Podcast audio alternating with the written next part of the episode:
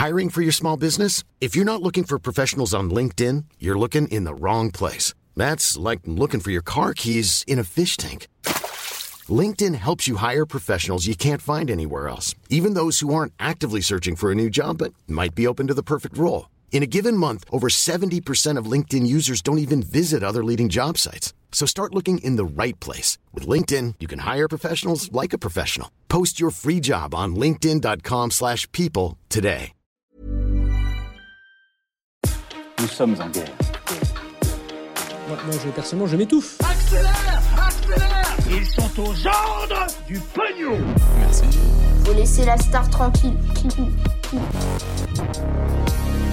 L'affaire McKinsey et le gouvernement pointé du doigt, l'Ukraine ou encore les actualités en bref, et vous allez le voir, il y a de quoi faire aujourd'hui. Salut c'est Hugo, j'espère que vous allez bien. On est parti pour une nouvelle plongée dans l'actualité en une dizaine de minutes. Un nouveau résumé qui sera euh, encore une fois et pour la dernière fois en voix off aujourd'hui, puisque euh, vous l'entendez peut-être, je suis encore un peu malade, donc euh, je suis pas au bureau aujourd'hui, je préfère tourner ça depuis chez moi juste avec ma voix. Vous verrez donc ma tête demain, le temps que je me remette en forme, mais ça veut dire aussi que par mesure de précaution, j'ai préféré annuler notre émission Mashup mercredi soir euh, sur Twitch. Pour le prochain épisode de mon talk euh, Mashup, rendez-vous donc mercredi prochain, ou alors euh, dès maintenant en replay sur YouTube ou en podcast, vous tapez Mashup Hugo Décrypte et a priori vous allez pouvoir trouver ça. Allez, on commence tout de suite avec le sujet à la une aujourd'hui. On va parler de l'affaire McKinsey, une affaire qui vient perturber d'une certaine façon la campagne d'Emmanuel Macron. On en a déjà parlé ces derniers jours sur YouTube, mais aussi sur Instagram. Mais suite à vos demandes notamment, eh bien on va prendre le temps de se plonger dedans en détail aujourd'hui. Alors d'abord, commençons par le début. Qu'est-ce que c'est que McKinsey et qu'est-ce que c'est plus généralement en fait un cabinet de conseil? Un cabinet de conseil, c'est donc une société privée qui vend des conseils à une autre entreprise ou alors à un État. Ça peut être sur sa stratégie, sur la manière dont elle est organisée, pour aider pourquoi pas aussi au lancement d'un nouveau projet. Or là, eh bien, un rapport qui a été euh, rédigé par des sénateurs français pointe du doigt l'utilisation très importante par le gouvernement français de ces cabinets, dont un cabinet en particulier, le cabinet McKinsey. Alors, qu'est-ce qui est reproché concrètement au gouvernement? La première critique majeure, c'est le sentiment que parfois, eh bien, l'État paye beaucoup trop cher pour ses missions. En gros, la question derrière, c'est pourquoi faire appel à des cabinets privés alors que des fonctionnaires ou alors des chercheurs payés ou soutenus par l'État pourraient euh, potentiellement faire euh, ce travail? Parfois aussi, on ne sait pas concrètement à quoi ont servi euh, ces missions. Par exemple, McKinsey a été payé 500 000 euros pour préparer un séminaire pour, je cite, réfléchir aux grandes tendances des évolutions du secteur de l'enseignement, 500 000 euros qui ont été euh, dépensés sans que cela ne débouche vraiment sur quelque chose de concret. Deuxième critique qui revient souvent, en fait, pour bien travailler, les cabinets de conseil ont logiquement besoin d'avoir accès à des informations qui peuvent être parfois sensibles.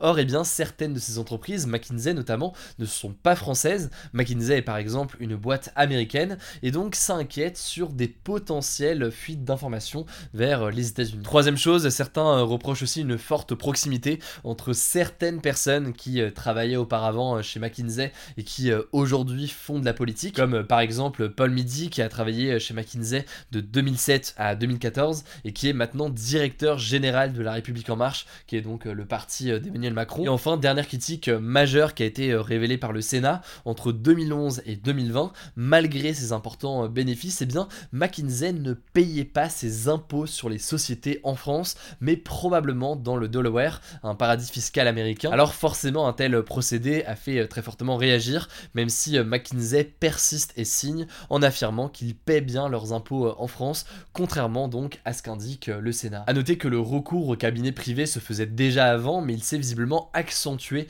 au fil du quinquennat d'Emmanuel Macron. Entre 2018 et 2021, le montant payé par le gouvernement pour des missions de conseil a été multiplié par 2,4 et ainsi en 2021 le gouvernement a dépensé près d'un milliard d'euros pour faire appel à des cabinets de conseil privés. Le gouvernement a justifié cela en disant que c'était euh, la crise sanitaire et qu'il fallait agir euh, rapidement, mais forcément, eh bien, ça a fait euh, beaucoup réagir. Alors, est-ce que c'est légal? Eh bien, le fait d'utiliser comme ça et de faire appel à des cabinets de conseil parfois privés en soi, c'est quelque chose qui est légal, mais certains disent que ce n'est pas forcément moral et que le gouvernement ne devrait pas utiliser de cette façon-là l'argent public.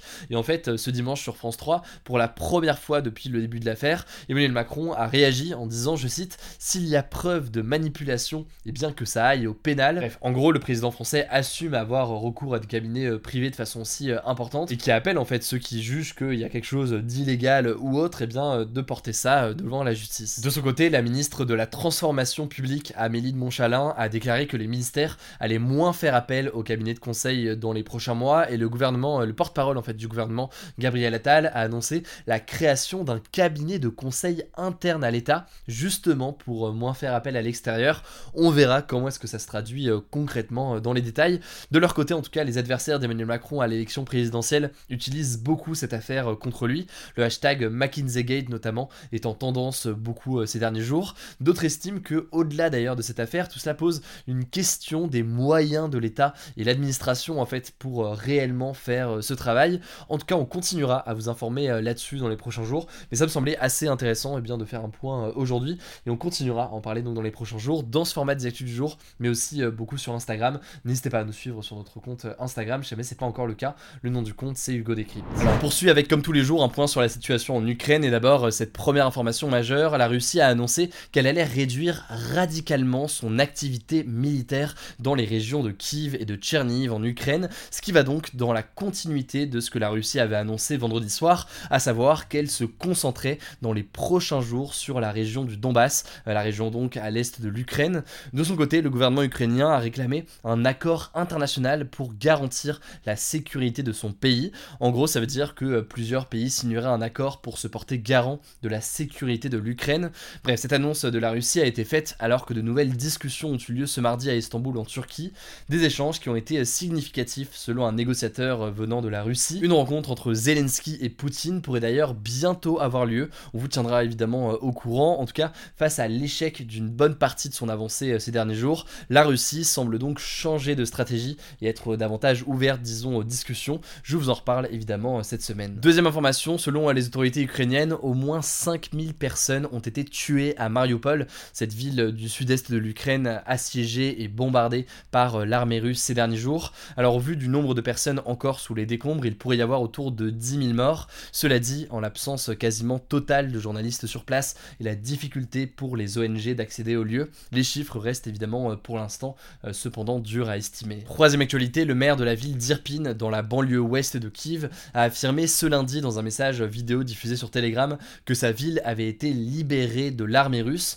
En gros, c'était une ville au cœur de combats intenses et donc ces derniers jours, les Ukrainiens essayaient d'en reprendre le contrôle. Selon le maire, c'est donc euh, désormais chose faite. Alors après, selon la plupart des journalistes sur place, on ne peut pas parler de reprise totale pour autant, étant donné que euh, les habitants peuvent difficilement y retourner et que les autorités ont déclaré que la zone était encore euh, aujourd'hui très dangereuse. On continue avec euh, les actualités en bref, on commence avec un premier sujet selon l'ONG Amnesty International qui lutte pour la défense des droits humains dans le monde. Eh bien, l'ONG a diffusé ce mardi un rapport pour l'année 2021 et elle y dénonce certaines dérives autoritaires dans plusieurs pays du monde. Amnesty estime notamment que la France a fait partie des 67 pays du monde qui ont adopté en 2021 des lois qui restreignent la liberté d'expression, d'association ou encore de réunion, citant par exemple la loi contre les séparatismes du 24 août qui risque d'ouvrir selon elle la voie à des pratiques discriminatoires. La France est également pointée du doigt sur sa politique d'accueil des réfugiés en France.